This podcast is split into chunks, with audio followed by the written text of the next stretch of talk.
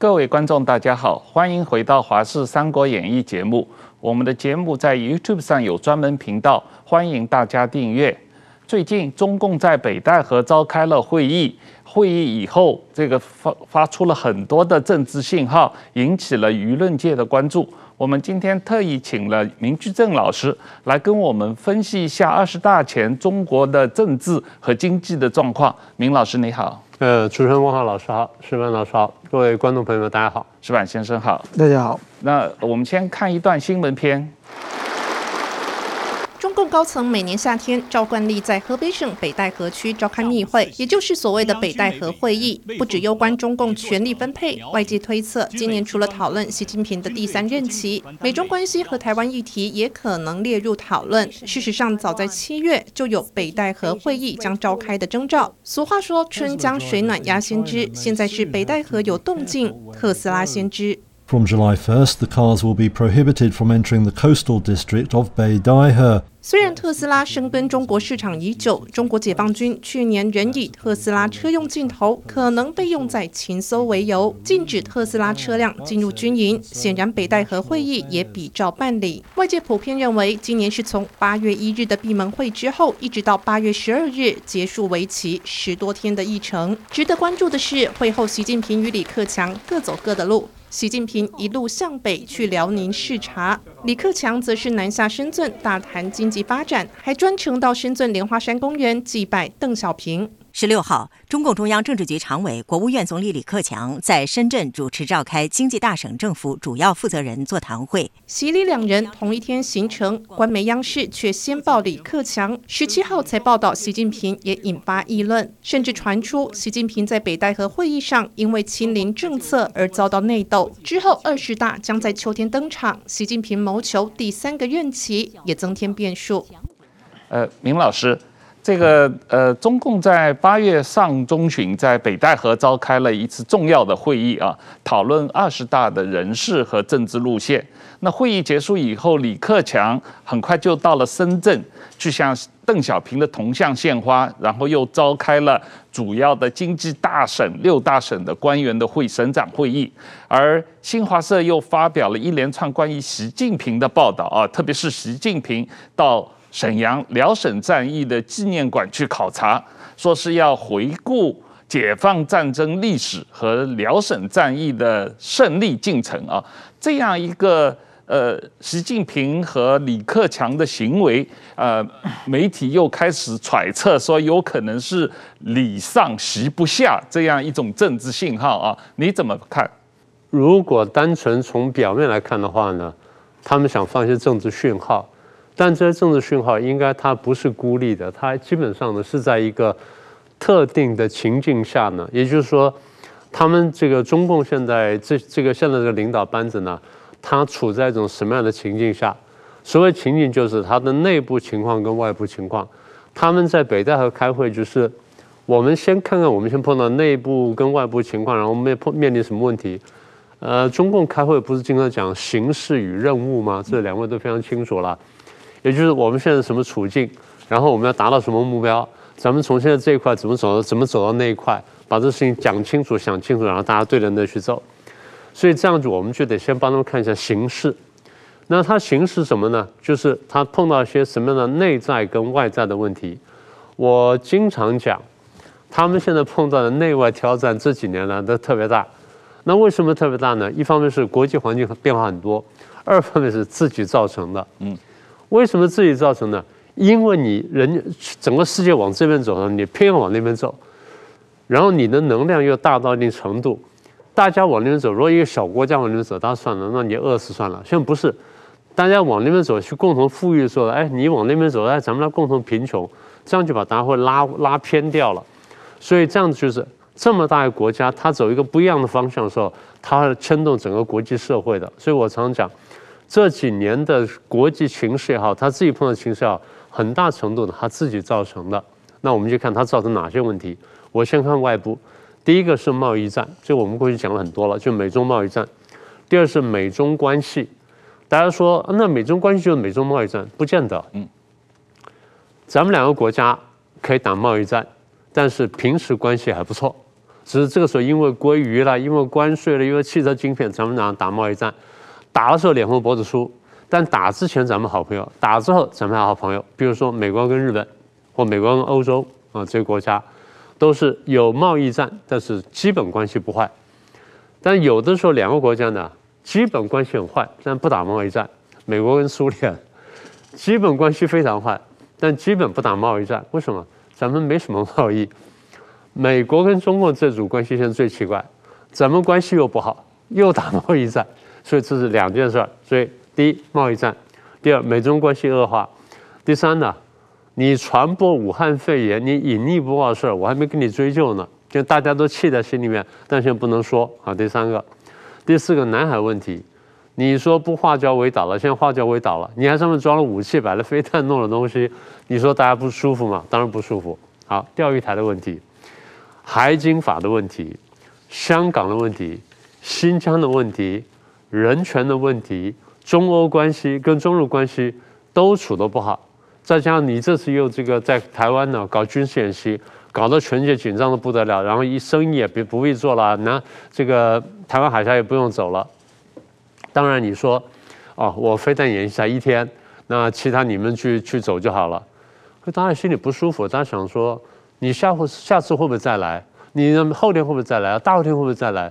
大家总是想这事儿，所以内内外关系呢，这是外部的问题。好，那内部，过去我们数过很多次了，经济萎缩，然后外贸下滑，然后财政困难，失业严重，两年的水灾，然后武汉肺炎，又清零封控，所以这一系列弄下来，我们看到，哎，这个房地产出问题了，然后村镇银行爆雷了。然后大家拒缴房贷了，所以一波一波来，很多时候呢，第一，我再说一次，跟你采行的体制有关系；第二呢，跟你采取的政策有关系，所以导致内外的问题。那么北大会呢，第一就谈说，咱们现在碰到什么事儿了？形势是什么？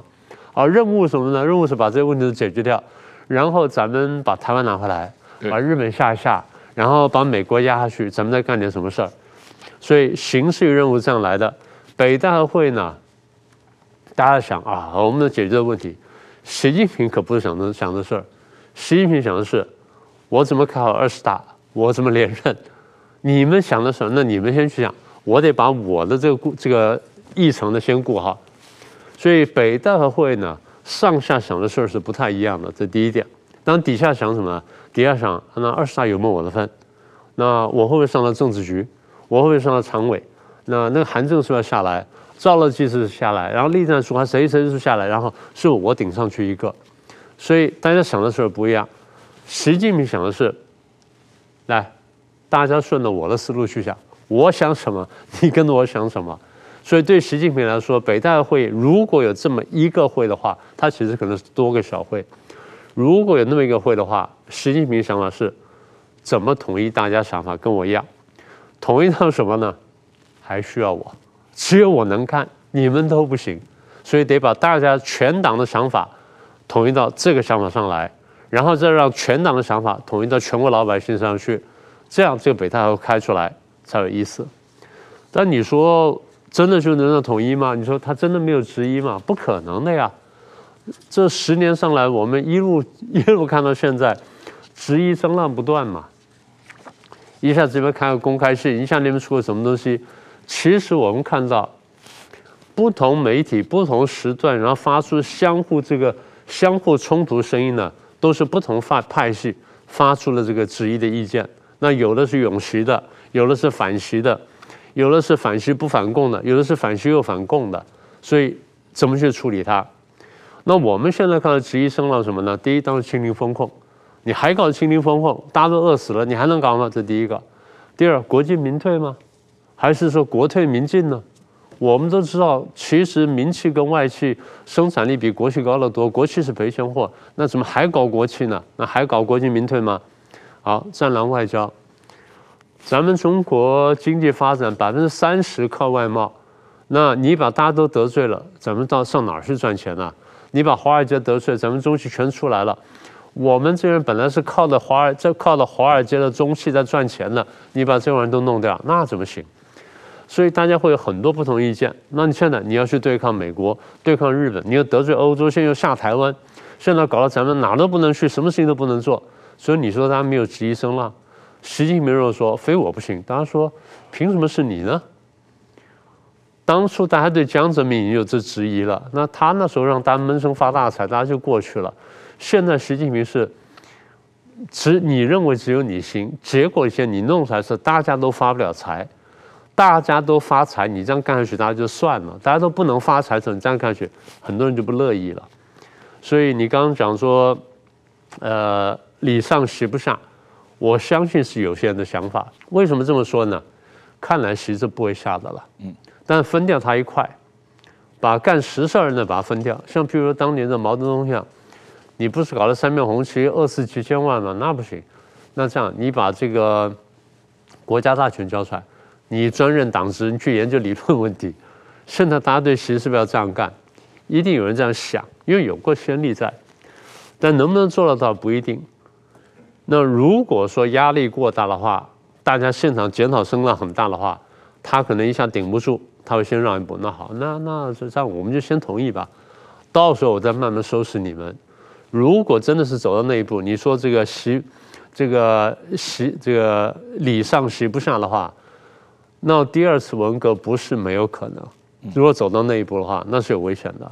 但今天来说，我看到的迹象没有，坦白说还没有。所以你刚才提到，你说习去看了辽沈这个战役纪念馆，然后你下了这个深下了深圳去开了这个六省的大员大大大员的会议，然后又给这个习这个邓小平同样献花，啊，说改革开放这个不会绝对不会回头，长江黄河不会回头等等，是。要这样说，一种可能就是分工嘛，习跟你的分工本来就不一样，所以咱们做事是不太一样的，那很正常。二方面就是，现在有这么多问题呢，咱们分头去处理。但是呢，习必须提醒大家，哎，别忘了共同富裕啊，那还是还挺重要的。那李克强站在他的角度呢，也比如说，咱们经济还是得搞好的，所以这些事情呢，也不也不能放松。那么也就是。一方面有分工的部这部分，二方面你说有没有政策不同调？那还是有的，那还是有。你说习近平如果是很左的话，李不是那么左的一个人。李是中共历历届总理来说，一般而言还是比较务实的。总理他不管从分工角度也好，或从原来训练也好，他基本上总是说啊，经济也要注意要顾好，民生得顾好。哪怕是李鹏，他都这么说的嘛，你更不要说朱镕基了、温家宝这些人了。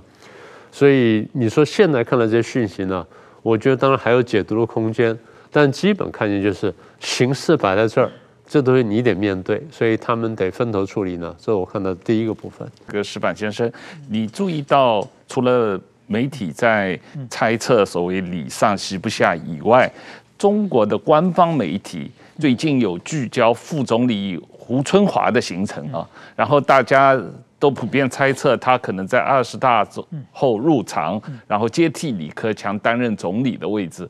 对于对这些媒体的猜测，或者或者是二十大时候哪些人会进入常委会，你怎么看？首先呢，就是这一段呢，在已经纷纷扬扬的说什么西西下礼上啊，什么就刚才讲的叫这礼上西不下等等各种说法，就是大家注意点人事，但是我觉得中国的历史上从来都是路线斗争啊。那很明显，刚才讲的这个习近平去的辽沈战战役博物馆，那辽沈不战役纪念馆，辽沈战役是毛泽东遥控指挥的嘛？嗯，一封封电报，我们现在看资料的，这毛泽东指挥的。那李克强去的是深圳嘛？深圳的邓小平的南巡讲话嘛？嗯，那也是邓小平指挥的，就很明显的中国存在毛泽东路线和邓小平路线两条路线，这两条路线斗争，就说明这次北戴河会议中没有决出胜负来。就是继续的，等于是在过去在中国历史上有几次这个明显的权力斗争，一次是毛泽东在这个一九四零年代和王明，就是留苏联的集团的斗争嘛，就他是彻底的把那完完全打败了，完全清除出党了，除非那些留苏的投奔投奔他变成他的部下的，他可以接受，剩下全部扫出去了。那么第二次是一九七零年末，七零年代末到八零年代初，邓小平和华国锋集团，也就是文革集团的斗争。这次就是说胜者清扫得更干净，凡是文革有底的全部扫出扫出去了。中国走到的改革路线，其实这两条路线一直在存在的。那么现在呢？问题是这个李习近平就代表毛泽东路线，李克强是代表这个邓小平路线，但是这两个呢是低配版的毛泽东和邓小平，就是一个习近平是没有城府的毛泽东，李克强是没有实力的邓小平，这两个谁也弄不到谁，所以说呢斗了半天以后呢，最后还是呃怎么说呢？我就平分秋色，吵了半天以后，那么也就是说，我们从这次权力斗争看完以后呢。我发现大家都认为习近平如果定于一尊嘛，定于一尊是好几年前就说过了，但是说现在看起来定于一尊呢，根本还没定下来嘛。李克强还在捣乱，而且呢，我们看到就是刚才讲的，胡春华有可能上来，胡春华有可能接这个总理，或者呢，有人说呢是汪洋接总理，胡春华接这个第一副总理，两个都入常。那不管怎么说，那都是李邓小平派嘛。那也就是说，习近平是团派。就是团派了，就是邓小平路线的继承人嘛。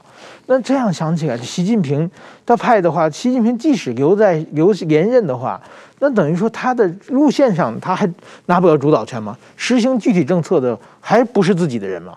所以我觉得这个人大，我觉得我们我们觉得习李当然这个是很清楚了，但是更重要的，中国是还是一个集体领导体制，就是入常。有谁来入场？这这点我也想请教一下这个明老师。我觉得这个入场很容易分析的，就是说，我觉得我觉得习近平这次打击很大。我算一下，现在二十五个政治局委员，二十五个就有十一个，如果习近平留下，剩下按七上八下的话，有十一个要隐退。这十一个隐退里边有三个是习近平的发小，小时候一起长大的。一个是刘刘贺，刘贺是小时候住过他们家。第二个栗战书，他是小的时候在那个啊，在河北当书记的时候，二十几岁是天天一起喝酒的伙伴。还有一个陈希是清华大学跟他一个一住住宿舍的，这很明显证明鸡犬升天嘛。但是说这三个人全是到退休的线了，这三个人其实等于说他们是习习近平的无条件支持者，这三个退了。对习近平，我想打击是蛮大的，就是说别的人都都有可能有二心嘛，甚至这些人都是从十几岁、二十几岁就一起起来的，这个绝对是自己人，而且没有习近平，他们绝对升不上去的嘛，这一个问题。然后呢，剩下的我算了一下呢，就是说现在的政治局常委有七个人，如果按这个七上八下的来分的话，习习近平例外啊，习近平例外以后呢，有两个到年龄的，一个是韩正，一个栗战书，这两个退下来，那剩下五个能不能留任呢？现在大家看的是这个赵乐际，是可能有点危险，因为他派系不太清楚，习近平最近好像不是很喜欢他，他虽然不到年龄，是不是他会下去？那也就是说会下二至三个人，这是，那么剩下的。有什么人能上来呢？剩下的呢？我看了一下，有十一个人有可能上来。这个、这几个人呢，其中呢，所谓的习派有七个。这个呢，就是李强、李希，广东的李希，还有丁薛祥、黄坤明、陈敏尔、蔡奇。这这这六个是跟着习近平一起起来的。还有一个呢，跟习近平没什么关系，天天在效忠的李鸿忠。这个呢，这七个人呢，我们管他叫这个七个小矮人。因为他们的这个处理的实这个实务能力都不是很强，基本上就是中国的干共产党干部有这务实，就是说，呃呃，有务虚派、务实派，就是他们都是当书记比较多，实际上就是只是管帽子的、管人事的，不管票子，这挣钱治国的成成立。嗯，能力都不是很强的。那么治国能力强的，其实还是要看汪洋啊，这个胡春华这些团派的人，他们是实干的。所以说，某种意义上，这七个小矮人，你即使 提上来一两个，大家说可能是这个丁薛祥是是不是会上来？胡春如果说空出两个位置，是不是丁薛祥和胡春华？那么，但是说，我觉得像总理这几个习近平派没有什么总理的人才。那我我不知道在历史上有有没有这种。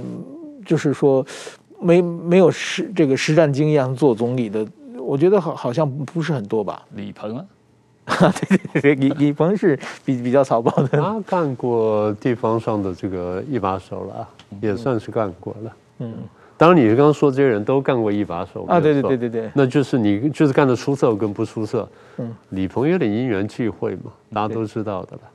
嗯。我就接着那个呃石板说完了吗？哎，说说完说你讲，嗯，那我就接着石板话说，你刚问的说像陈明尔、蔡奇了或这个李强有没有机会入场？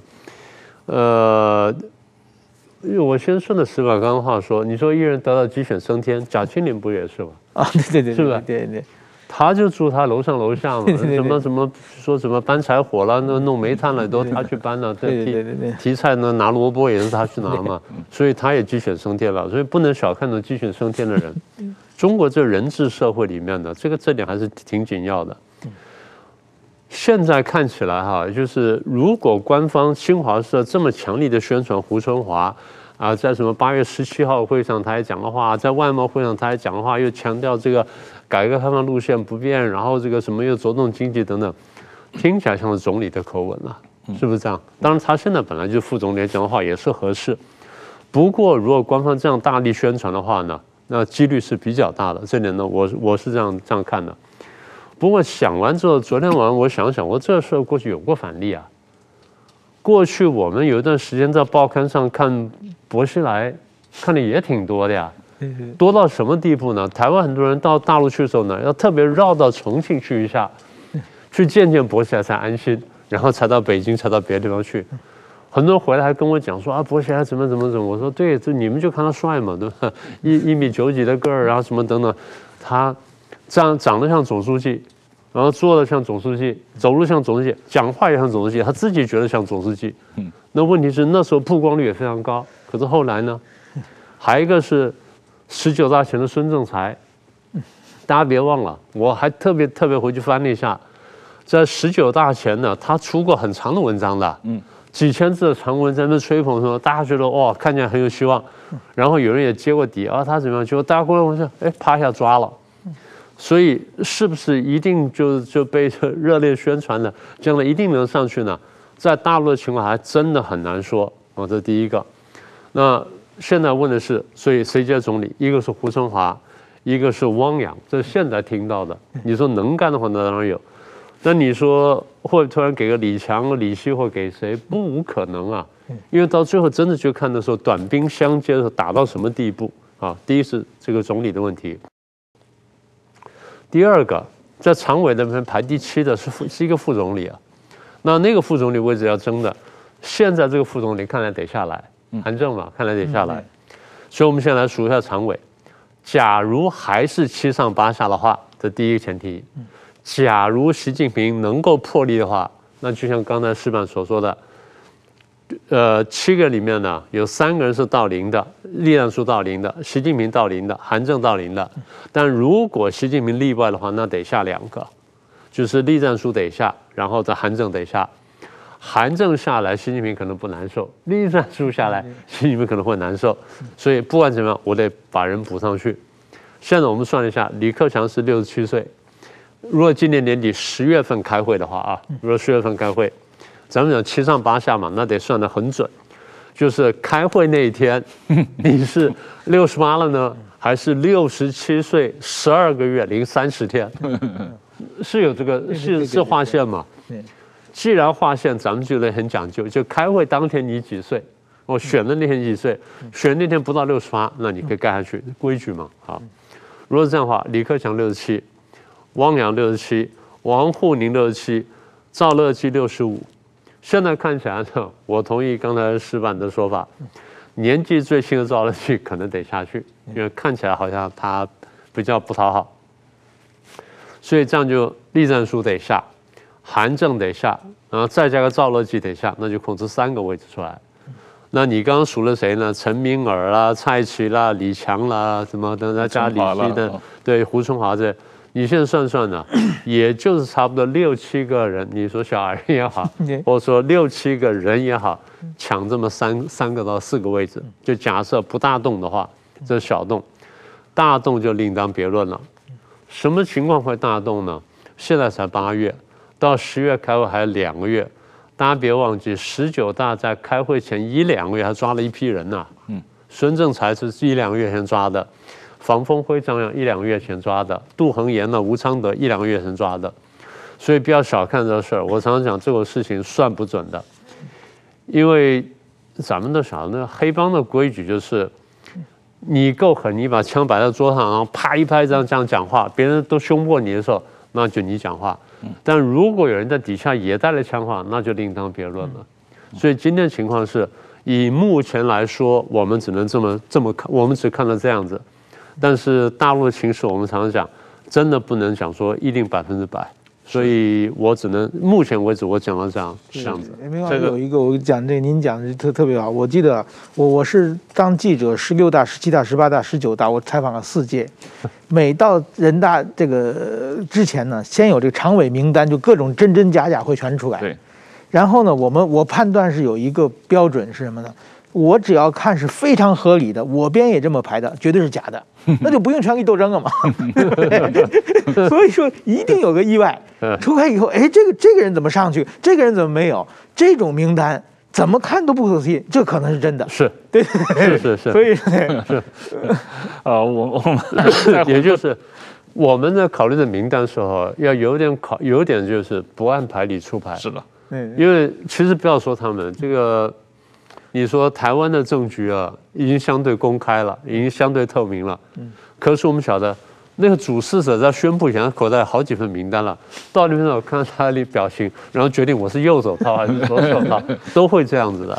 最近当然中国经济情况很严重，特别是房地产的呃问题，现在从烂尾楼变成一个烂尾国啊。现在呃，习近平这次北戴河会议之后，呃。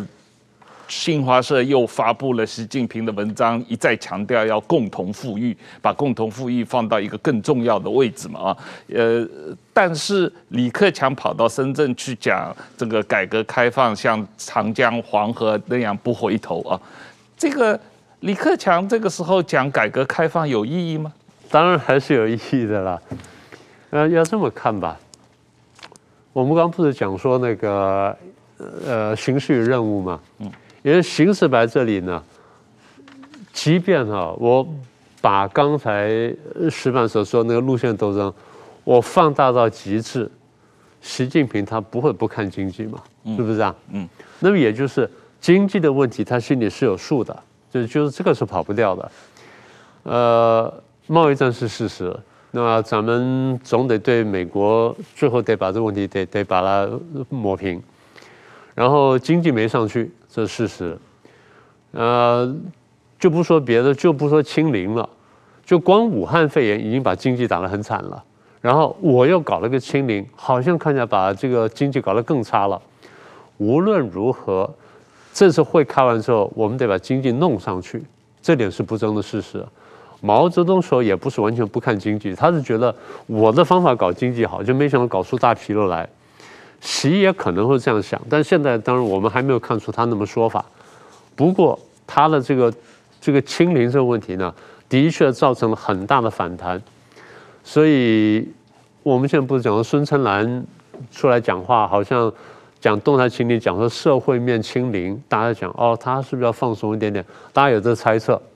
所以现在结合到现在的这个当前的经济形势来说，习近平不会不知道。如果经济搞不上去的话，他那条路是走不下去的。嗯，所以无论如何得把经济搞上去一点点。这就我前面说的分工的意思，他心里是有数的。我讲政治、讲阶级斗争，讲得再凶，也不能不讲一点经济。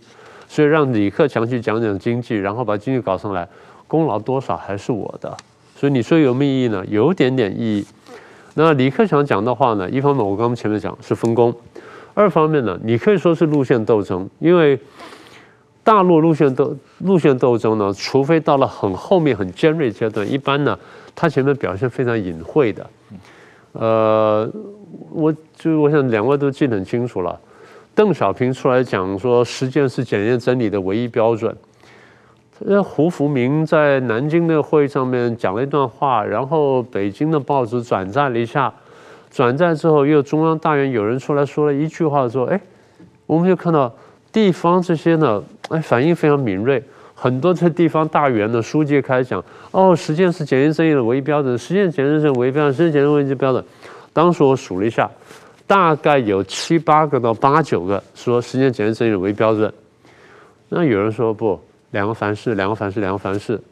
慢慢你就看见路线斗争了。”哎，有人比较滑溜，有人说又是两个凡是，又是时间检验真理唯一标准，他是赌两边。这种人是绝不讨好的，因为到最后两边都想打你，你就干脆赌一边，赌赢了你就赢了，赌输你就认了。我在说什么呢？我在说的是，今天呢，我把路线斗争放大到一百倍，那其实还是得讲经济，还是得讲经济。好，那李克强说这个东西，你说呃分工也行，你说路线斗争也行，最坏最坏，我认为李克强讲的话是什么意思呢？留下个历史记录。大家不是说温家宝是温影帝吗？嗯，温家宝在离开前他说什么？民主很重要，民主，民主，民主。他到处讲民主。大家晓得温影帝，我仔细查一下背景，不是，他是真的搞过这事儿。他在当年那个报童的那个小组上面，他是这个成员之一。报童的小组研究就是政治改革，嗯啊，就是在怎么样在这这个。邓小平的大改革的空气上面，咱们推进了政改，但又不能说民主。但他们里面谈的是民主，但出来，因为他们后来不是写回忆录嘛？那个吴国光写过，然后还有几个人写过，然后报童的被采访的时候，跟那个陈一志被采访都说过这个事情，就是赵紫阳跟他们说，咱们在里面可以这样讲，但是呢，这堆拿出去的文件是通不过的。所以得把文件润色到老同志们能接受的地步，也就是话得怎么说，说到就是他们觉得可以了，那咱们就推出去，到时候怎么咱们怎么干，哎，咱们具体的把它再再调过来一点点。所以那用字遣词非常小心，小心到什么地步呢？那小组把那个稿子弄完了，吴国光把它誊完之后呢，赵紫阳自己带回家去，在关键地方再把它润色一下，也就把那地方呢修改到。邓小平能接受，陈云能接受地步，哎，这两个老人都能接受，就能说服大家。我在讲的意思就是，李克强呢，有可能就是我把话讲到表面上看来大家能接受地步，我往下看怎么办？实在不行的话，那怎么办？我留个记录下来，我说过了。我当总理的时候，最后我还是这么说的。那他们不敢，那我没办法，现在我下来了。所以这是最坏的底线情况。所以你说有没有意义？多的话。那就是路线斗争了，少的话就是我至少留个历史记录下来。我认为是在这个当中摆荡。石板先生，就李克强这一次召集六省的官员开会啊，包括广东、浙江、江苏、山东、河南、四川，呃，要大家往中央财政交钱啊。他说这个大家都很困难，你们要交钱。可是这实际上这六个省今年上半年全部都是财政赤字，他们的赤字加起来。将近一点六兆人民币啊！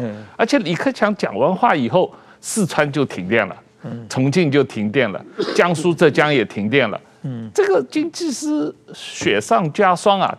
啊，盛夏期间雪上加霜啊，根本不是热火朝天的状况啊！不，有习近平这么折腾啊！习近平这几年，我觉得他是为了连任啊，做了很多的大动作嘛。其实每一个动作都是非常伤害经济的了。从跟美国打贸易战也是啊，包括这个清零政策也是，包括把补习班啊、游戏产业全部打掉了。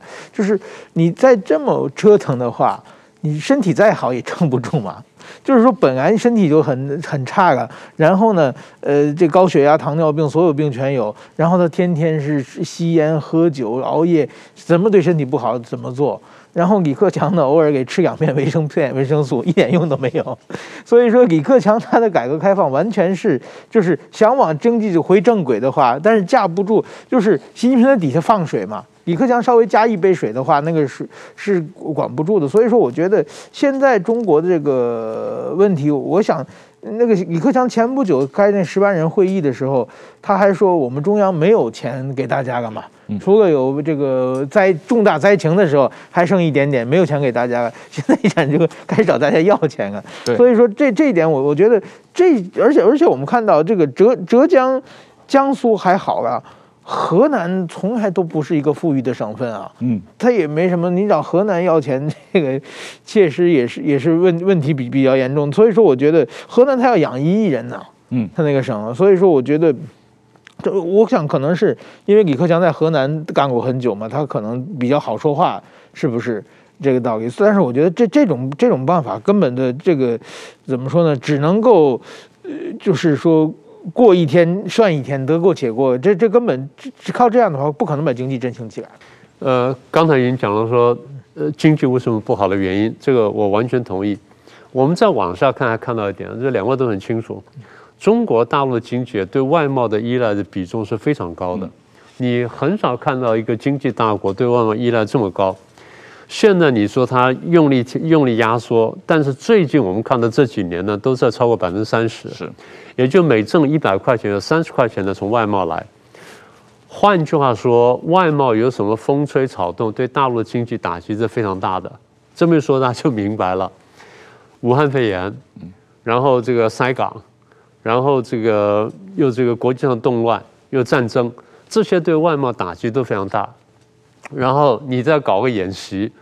哪怕只有一天的这个飞弹，那个是影响都已经相当大了。好，如果说你这个国际的经济或国际贸易这么不顺畅，然后你中国又受到各种各样的打击，现在呢，你对外贸依赖度这么高，现在压下来，你说哎，这几年这两年数字比较好，为什么？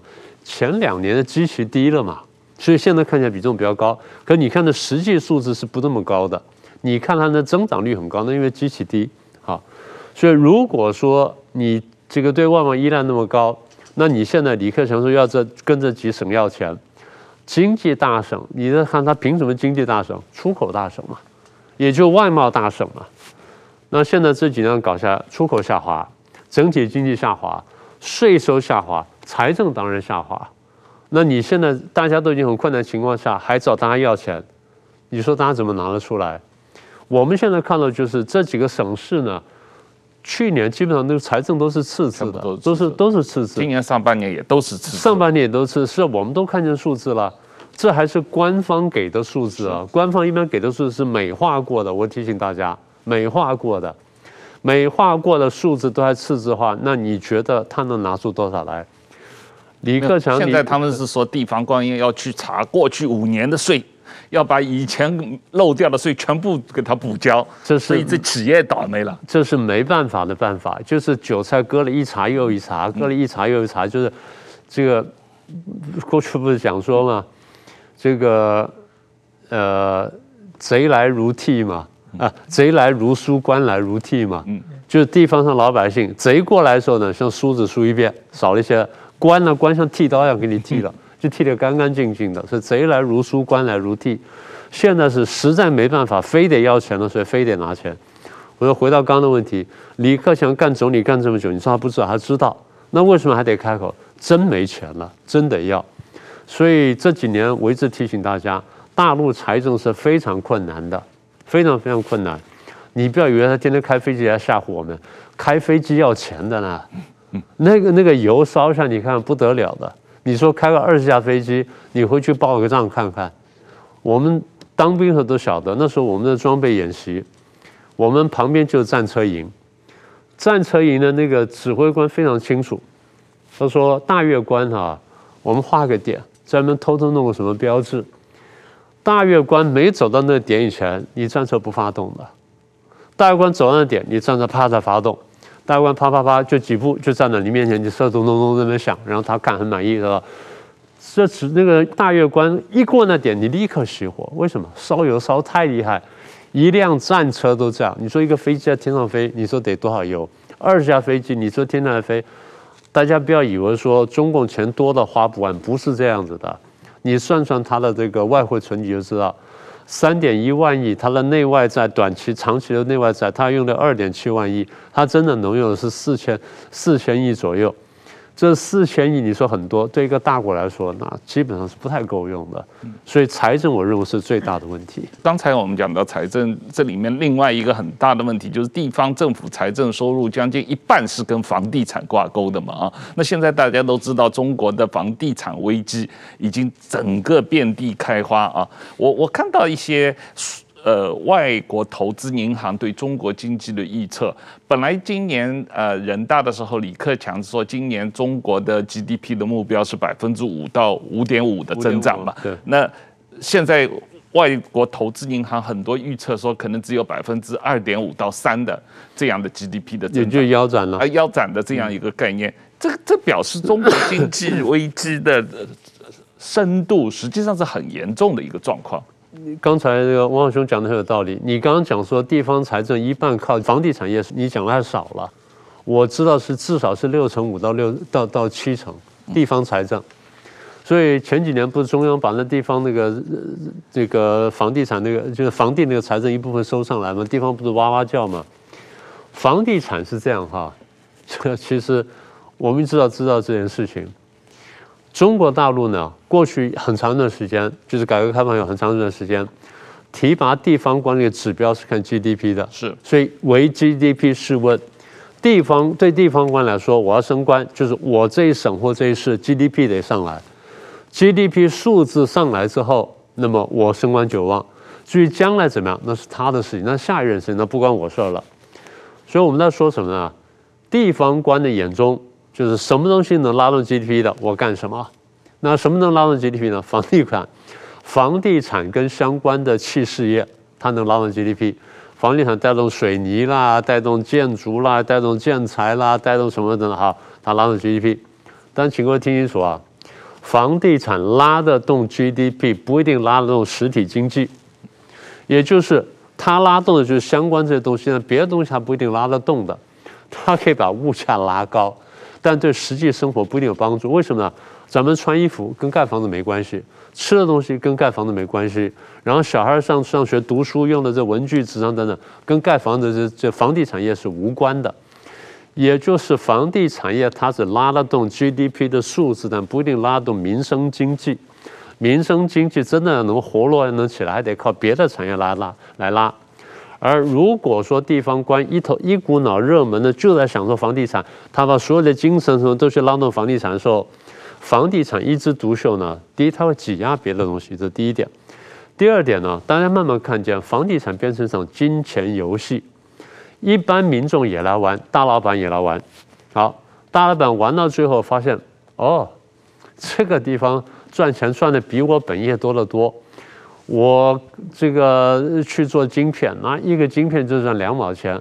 我玩房地产一转一转手，呢就几十万上百万。我当然玩房地产。所以他干什么呢？他会拿着他的企业到银行去贷款，贷款之后去玩房地产。是。那这个玩这晶片还干嘛干？因为这玩意儿是保本的，因为有了这玩意儿，我才能去银行借钱。好，我去银行借了钱，买了第一栋房子，这栋房子值一百块。我拿这栋房子再到另外银行去贷了八十万，八十万再去买一栋房子，然后这，所以最后我的房子就是一百万、八十万、六十万，我一层层下来，我手上一大堆房子，但我今天是不是还做？还在做，晶片还在做，赚不赚钱呢？不一定赚什么钱，但我的钱大部分是房地产来的，所以这就是大陆一个经济学家讲的脱实向虚，大老板去玩金钱游戏了。房地产炒得热烘烘的，你说一般老老百姓看在眼里面，他眼红不眼眼红？所以一般人想说，哎，我得找个房子来住一住，我没房子还是不舒服的。稍微有点钱的就开始想，我是不是能在房地产上挣点钱？现在大家看见了，很多所谓的中产阶级或者中上流阶级，手上不套不止一套房产，两三套，大家还兴致盎然的这边看看那边看看，降价降价我去买买。所以最后大家手上一堆房子，嗯，好，那如果说大老板你去炒房，哎，经济都非常好，那没问题。一般中产阶级去买房去炒房，那没问题。好，一旦房地产下滑的时候，那问题就大了。房地产总得下滑的，因为所有市场都是有上有下，有上有下。我们没看过市场就一路往上走，从来不下来，没有这种事儿的，对不对？你你在这些市场待过，你看得很清楚的，每一只股票都会这样上上下下，然后每一个产业都这样上上下下，它有一个周期循环的。现在是周期循环下来的时候，大家撑得住，那还可以上去的时候；周期循环下来，你上不去的时候，那就断掉了。好，那现在出问题了。现在的问题是，大陆的房地产搞到就是，第一，这个买得起的都买了，买不起的还是买不起。买得起的能买的就多买几栋。大老板玩这个炒房地产炒了之后，当大部分人都没有力气再买房子的时候呢，房子再也卖不出去。大老板手上抓了一堆房子，那怎么办？开始断裂。恒大了、碧桂园这问题就这样出来的。我们知道，觉得大陆这些房地产跟台湾不太一样。台湾我们知道一些房地产老板呢，赚了钱之后呢，他把一部分钱攒下来，然后去做别的事儿。最差什么？就买个黄金，或买一堆金条摆在家里堆着，或者买几辆好车，或买名牌包，或者干脆我就存钱，或者我存什么靠得住的那些股票啦、基金的，我存的钱。我们讲的是台湾的这些房地产老板，他不会把钱全部扎回房地产去，但大陆会。大陆在比大比强，他们很很很奇怪的方法，我看了很多个比大比强。哦，你说碧桂园做多大？我恒大做的比他更大，恒大做更大，那哪一个什么第一物业，他做的比他再更更大？所以全部扎进去，最后结果就是，如果有一天资金链一旦断裂的时候，那问题就一发不可收拾。所以多年前我们就讲，大陆的房市呢，就摆明是一个这个灰犀牛，就看它什么时候跑过来。现在跑过来了，一旦房市开始断，这个资金链断裂的时候，银行就一定就就爆。银行一爆的时候呢，它牵动到百业。百业一牵动的时候，失业潮就来，这这都不用等国际经济危机，也不用等俄乌战争，也不用等贸易战，这都迟早得爆发。那现在爆发了，好，那大老板，然后要么就是断头杀出，要么之前就卷款逃走了，要么就现在等着坐牢，等着被收拾。中产阶级呢，那要么就卖房子，现在很多地方不让卖呀，这我们都知道不让卖。好，那现在不让卖怎么办呢？拒缴房贷啊，所以现在就爆发冲突了。所以中产阶级呢，再过几年，如果这情况没有根本改善的话，中产阶级会出现一个非常大的反贫潮。嗯，反贫潮我们基本已经看见了。一旦这事情爆发的时候，社会动乱就出现。那地方官也知道了，所以现在怎么办呢？还是还还是得起灵房地产。所以现在大家看见了。哎，我告诉你，有钱你怎么不买房啊？恶意不买房，恶意不买房，有这种事儿吗？哪个国家可以说我有钱，我我非得买房子呢？我买黄金不行，我买名牌包不行，我存在家里不行，我去买烧鹅吃不行？什么叫恶意不买房？恶意不买房就是你得买房子，你得撑到房市。好，那那这边买了哈，呃，买一栋不够，那这样，哎，石板，你这个你在这个城里找不到工作，你下乡了。下乡给你工作，但是你得买房啊，条件也给你了，所以你得下乡买房。现在有趣的是，恶意不买房出来了，青年下乡买房，提供贷款什么都出来了。所以我们在说什么呢？我们说的是几十年来中国大陆这种追求 GDP 这种扭曲的这种经经济结构呢，今天要开始慢慢要爆发了。我们怕的就是这个情况。石板先生，我回过头来，我想就一个问题特别讨论一下，就是，呃，在北戴河会议之前啊，这个习近平做了一个很特别的讲话，就是中共的省部级主要领导干部的，呃，一一一个。研讨班啊，然后习近平发表了重要讲话。这个省部级研讨班有个特点，就是所有的学员都是省部级干部，但是他们听习近平讲话是不可以做笔记的啊，只能听。然后习近平在这个讲话里面似乎提到，未来五年是全面建设社会主义现代化国家开局起步的关键时期，要搞好这五年的发展。对于实现第二个百年奋斗目标至关重要啊！所以他说，未来五年是要全面社会主义现代化。那同时，这次台湾的呃军演以后，国台办发表了一个台湾问题白皮书。这个白皮书里面还是讲说，一国两制台湾方案和平统一是中共的基本政策。也就是说，似乎是说习近平也好，国台办也好，实际上在说。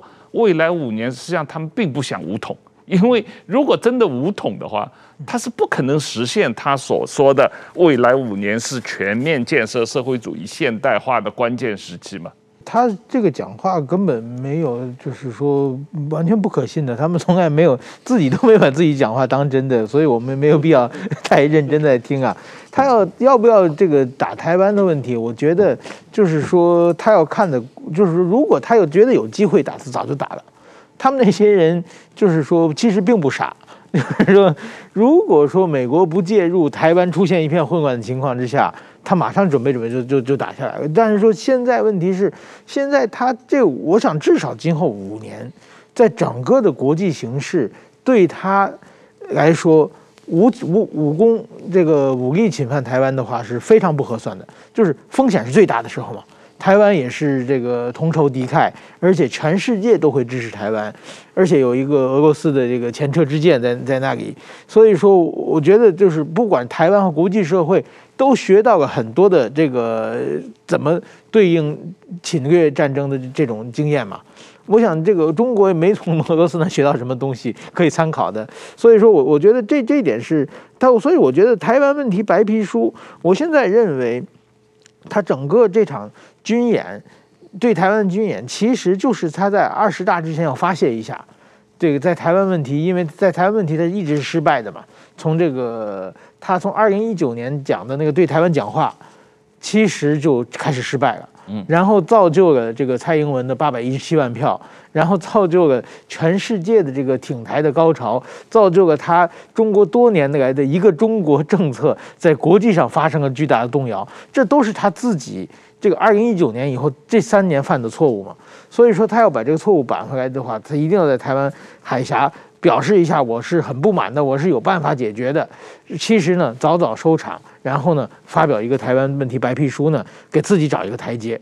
所以说，我认为这个台湾问题白皮书没有任何意义。另外一个，真的在国际社会上也没有什么反响。我想回应一下这一点哈。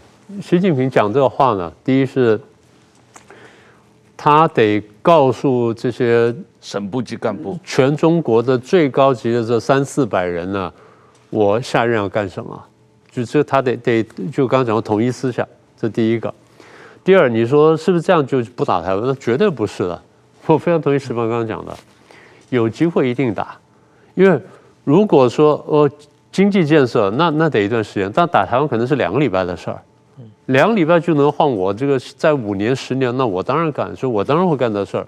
那问题是现在看起来大家都摩拳擦掌看着我呢，大概是不能不能这个暂暂暂时是不能干的。所以咱们先把里头顾好，他的意思是这样子。呃，我们回到裴洛西这个问题上来，裴洛西访问台湾对中国来说是个丢脸的事情，因为他起码把调门唱得太高了。胡锡进后来不小心说溜了嘴，哎呀，可惜没有下成功。也就原来是想下，是用下的方式看是不是能够把佩洛西跟美国下下去，下下去那就得分了嘛。这个就中共上上下都得分了，那大家都很高兴，皆大欢喜。现在没下下去，没下下去，咱们就得补一下，补什么？就补去，就演，就补演习了。所以演习是为了解决佩洛西这个最后得了到了台湾之后我们丢脸的事儿，所以准备好了，到时候演不演习再看。如果佩洛西真的不来的话，那就不用演习了。那裴洛西来的话，我就去演习，但演习能不能闹太大，又不能闹太大。如果闹成真的话，那我麻烦就大，所以演习得做个样子。但演习了之后，是不是就能够达到目标呢？还不行，因为，哎，台湾人不怕嘛，这些他们重要去去旅游、去吃饭、去打卡、去玩，然后还坐船去看飞弹，那这还得了？这这不行，所以一定要告诉他说，我为什么升级，说发个白皮书，所有东西是一步步准备在那儿的，是不是到时候一定发？不一定。也就是我都准备好了，看情况，我的就剧本一、剧本二、剧本三，一步步这样往前推推出来的。所以你说完全没意义嘛？有点意义，因为文字没有意义，但动作本身是有意义的。嗯哦，文字不用太认真，因为他过去说过很多很好听的话，那也都没兑现。一国两制五十年不变不变，然后这舞照跳马照跑什么的都讲很漂亮的话，你你要都真信那就傻了。所以文字不用太认真，但你得明白背后的意思。所以背后意思，第一就是这个省部级会议，我得告诉大家我准备干什么。裴洛西来了，那我们没想到，那咱们就军演。军演完了之后，告诉大家哦，咱们有个白皮书。那白皮书，台湾人很关心啊、他删掉了什么不驻军啦，然后什么删掉了什么都不可以，都可以谈啊什么的，那都删掉了，表示条件条件变窄了，是条件变变窄了，条件变窄了，那我们就难受了吧？没有啊，中共想打我们不是昨天呢。中共七十几年前就想打我们，想了七十几年都没打，那你说你说他一定不会打？我不是这意思，我只是说他没有能力打。为什么？国际条件不容许。我不是抱国际大腿，我只是讲台湾人得看懂国际形势。我经常讲，台湾凭什么活了七十几年，然后没被没被大陆打呢？因为台湾人爱好和平，而台湾人比较善良，还是说大陆人因为看台湾是骨肉同胞，所以不来打我们？都不是嘛，因为是国际结构使然，使得中共不能打嘛。所以我们叫善用国际条件，而不是抱美国大腿。他得把这分清楚。所以不抱美国大腿，就是该跟美国要东西我要东西，该跟美国发脾气我还得发脾气，这叫不抱美国大腿。这样子你跟美国拿东西才会比较多。所以现在既然国际形势对我们有利，就要好好利用。简单说，从台湾角度来看，美国领着全世界帮我们反共，我们为什么还不不跟着走上去呢？这不就是最根本的道理吗？所以回到刚刚你的问题，不是说不会开战，他觉得能打的时候还是会打的，但现在看起来呢不太容易，所以他还得得回到根本上，咱们得建设一个社会主义现代化国家，这个话呢是一个底线，还得说一说。对。好，就是明老师，我们今天时间差不多了啊。关于中共对台湾的政策，我们另外找时间来谈啊。好，那谢谢明老师，谢谢石板先生，谢谢大家。